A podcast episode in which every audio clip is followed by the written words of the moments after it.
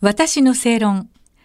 この番組は毎回様々なジャンルのスペシャリストをお招きして日本の今について考えていきます。こんばんは。アナウンサーの吉崎のり子です。今夜のお客様は自由民主党の山谷恵理子参議院議員です。こんばんは。よろしくお願いいたします。よろしくお願いします。はい。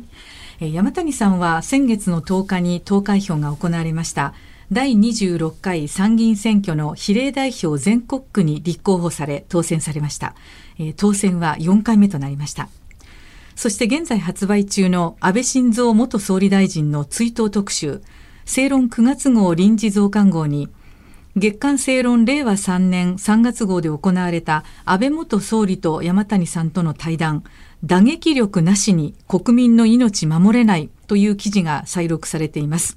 えー、山谷さん、安倍元総理の意思を引き継ぐという意味では、あの、これからまあ議論が交わされていくであろう憲法改正についてなんですが、はい、山谷さんのご意見を教えていただけますか？はい。まあ、あの、今日は8月15日で、まあ、英霊のことを思いながらですね、はい、6年8ヶ月、こう占領されていた日本、そして今、日本は世界の中でも平和を守り作るリーダーシップを持つ国だと、皆から見られるようになっているっていう、その本当に時間の歩みと皆さんのあの思いというものを背負いながらあの頑張らなきゃいけないなというふうに思うんですが、まあ、憲法はあの皆様ご存知のように、まあ、GHQ が占領時代にですね24名ほどが10日間でもともとの原文は英語英文で書かれていてアメリカの独立宣言とかリンカーンの演説なんかをこうコピペしてやったものでありましてでそれをまあ日本側が書こうと思っても検閲検閲で、まあ、本当のことをこう知らされないままですね。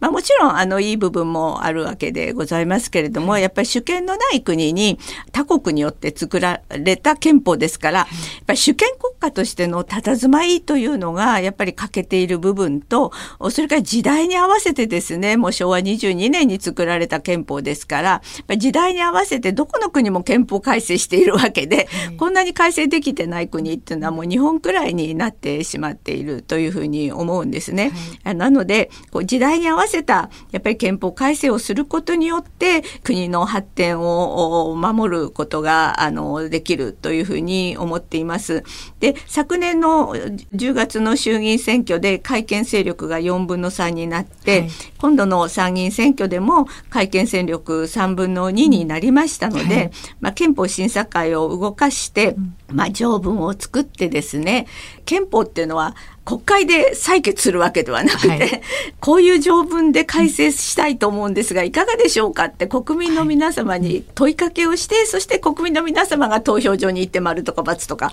つけるものですから、まあ、国民の投票の権利をですね、ずっと奪い続けているというのは、もう本当に民主主義国家としていかがなものかっていうふうに思います。で、私の場合はですね、やはり自分の国は自分で守り、しかも世界平和に尽くす、また国一国だけではもう守りきれないあの世界の情勢ですから日米同盟とか有志連合とかいろいろな形でつながっていかなければいけないので、はい、安全保障の問題とともにですねやっぱり緊急事態防災大臣やってましたので、はい、本当に大きな大災害が起きた時とか、まあ、もっと深刻な感染症とかですね、はい、あるいはこのサイバーテロでですね、うん、もう社会がぐちゃぐちゃになった時にどうするかって、国家は何ができるか、内閣何ができるかって書いてないんですよね。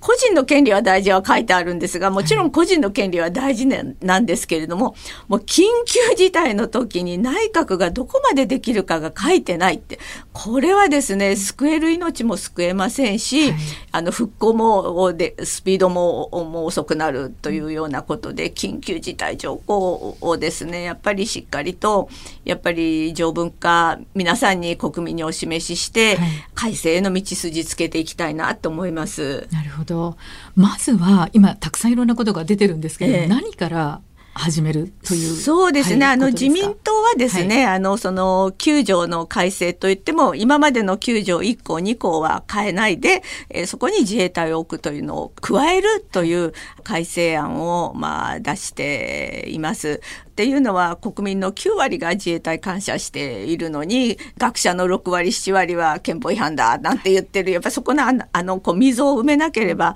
いけないんじゃないかというふうに思いますし今言った緊急事態とそれからあの一票の格差の問題でですねやっぱり参議院がどんどん合区になっていくという問題これでいいんだろうかというようなことと、それからまあ教育ですね、まあ、あの時代は昭和22年ですからもう義務教育っていうことばっかりだったんですがこれが生涯学習で、えー、学び直ししないと仕事についていけないみたいな時代でやっぱり教育をどう書き加えるかっていう、まあ、その辺を4項目自民党としては提案しておりますが、もちろん他のですね、まあ、維新とか国民民主公明党、まあ、様々党から提案をいただきながら国民の皆さんに納得いただけるようなね、あの道筋作っていきたいと思います。なるほど。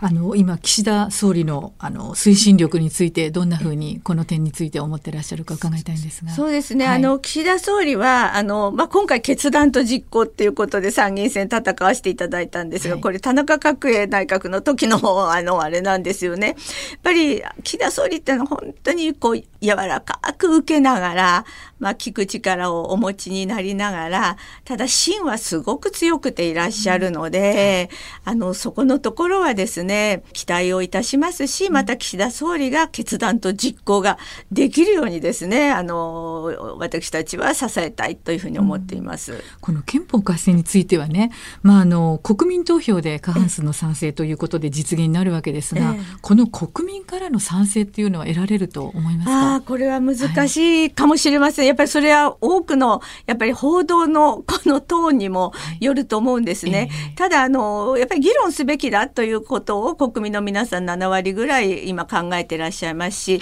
特にあの都道府県の議会ですね。やっぱり現場を預かっている。もう緊急事態大規模災害の時どうするっていうなんかこの現場を預かっている都道府県の議会の9割がですね、やっぱり議論早く進めてほしいということを言ってるんですね。あの、平成23年から令和元年までの9年間で、え衆参の憲法審査会もほとんど開かれなくて、にもかかわらず23.7億円も使われていたって私これ許しがたいことだと思っているんですけれども、やっとやっぱり改憲勢力が大きくなったので、あの、憲法審査会も動くようになっていますので、まあ、これから本当に歯車を回していきたいと思います。なるほど。あのまあ中でもウクライナへのね軍事侵攻があの影響していろいろ議論が出ていると思うんですけれども、国民もなんかそろそろ気づき始めているっていうことはあるんでしょうかね。そうですね。あの世界はどうなっているかって、はい、やっぱり力と力というものをリアルにこう見つめるようになりましたね。憲法全文には平和を愛する諸国民の公正と真偽に信頼して我らの安全と製造を保持しようと決意したって、まあ、能天な人任せというかリアリズムに欠けるようなことが書いてあって、私はこの全文がですねやっぱり拉致問題の解決も遅らせたんではないかっていうふうに思っているんですね。そういうことで、まあ、ロシアとウクライナの今の状況を見てとにかく情報戦の凄まじさそれから情報操作の凄まじさやっぱ本当に現実を見据えて自信と誇りを持ってですね戦略性と知恵を持って進むというそして基本的には自分の国は自分で守るもちろん同志国と日米同盟は大事なんですがやっぱそこの部分がないと誰も助けに来てくれないということで今なんか令和の黒船だなと思ってんですね。あの幕末の黒船の時にうわ世界はこうなってるのかと思って あの産業も育成したし教育制度もあのやりましたし法整備もしましたね。やっぱり現実に合わせたやっぱり法整備を急いでやらなきゃいけない、まあ、令和の黒船だというふうに思っています。なるほど。あの改めましてね、安倍元総理が願っておられた美しい国日本ということがあると思うんですけれども、今まず議論すべきことっていうのが何かっていうことになると何から始めたらいいと思われますか？そうですね。やっぱりあの、はい、まあ、安全保障という視点から様々、以前は安全保障って言うと、まあ、防衛しか考えませんでしたけれども、はい、経済の安全保障とか、食料の安全保障とか、エネルギーの安全保障とか、医薬品の安全保障とか、文化の安全保障とか、土地の安全保障とかですね、安全保障という視点から国国を考え直していくと国家基盤の強化を考えていくということとですね奈良の柏原で安倍総理あの死亡が確認されたわけですけれども柏原っていうと初代神武天皇が奈良の柏原宮でこんな国を作りたいって建国の理念を発せられる柏原天皇の御事の理っていうのがあるんですが、まあ、日本書紀に書いてあることによれば、はい、一人一人が大切にされる国を作りたい。それから徳道徳の徳ですね。徳のある国を作りたい。それからもう一つが世界が平和で家族のように睦まじく仲良く暮らす国を作りたいっていうこの3つの建国の理念をおっしゃられて日本人の心深く探っていくと今も脈々とその心残っていますしだからいざという時に東日本大震災の時にも立派な行動ができました。だから私たちはもう自信を持ってもうもともと平和国家なんだから平和主義者なんだからということでそして最も長い歴史と文化を持つ国としてですね自信を持って戦略性を持ってやっぱり国際社会にもビジョンを提案していくっていうそういうやっぱり国を作るということが歴史と文化ご先祖様にも応えることになるしご英霊にも応えることになるんではないかなと思いますね。そういうことですねありがとうございます。えー、自由民主党の山谷恵理子参議院議員にお話をお伺いいたしました。どうもありがとうございました。ありがとうございます。私の正論。